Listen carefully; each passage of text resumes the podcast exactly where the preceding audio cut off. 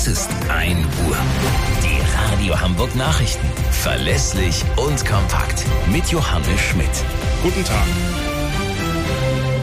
Die Warnstreiks der Gewerkschaft Verdi haben zum Start in die neue Woche den Betrieb am Flughafen in Fuhlsbüttel komplett ausgebremst.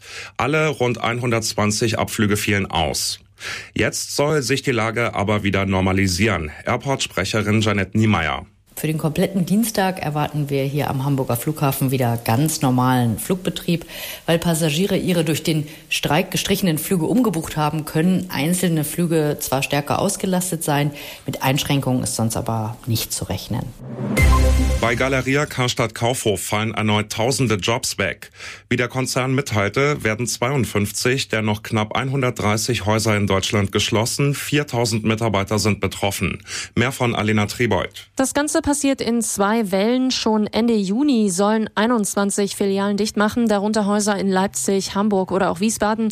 Die anderen folgen dann Ende Januar kommenden Jahres. Dazu zählen unter anderem Braunschweig, Bremen oder auch Reutlingen. Die letzte große deutsche Warenhauskette ist schon länger finanziell angeschlagen, musste schon zweimal Insolvenz anmelden. Gesundheitsminister Lauterbach hat erneut für seine geplante Krankenhausreform geworben.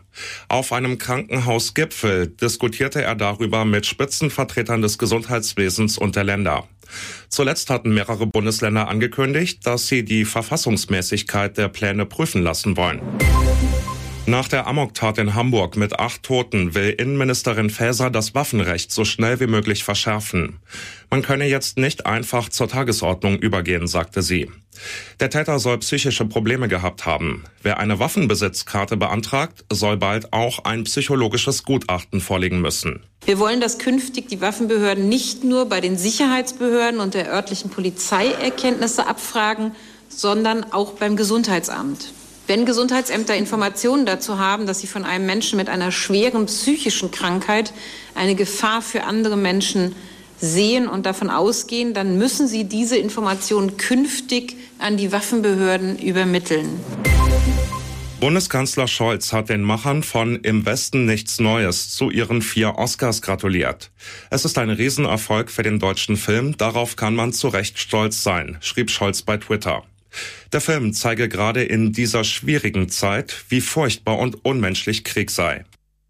Das waren die Nachrichten aus Hamburg, Deutschland und der Welt.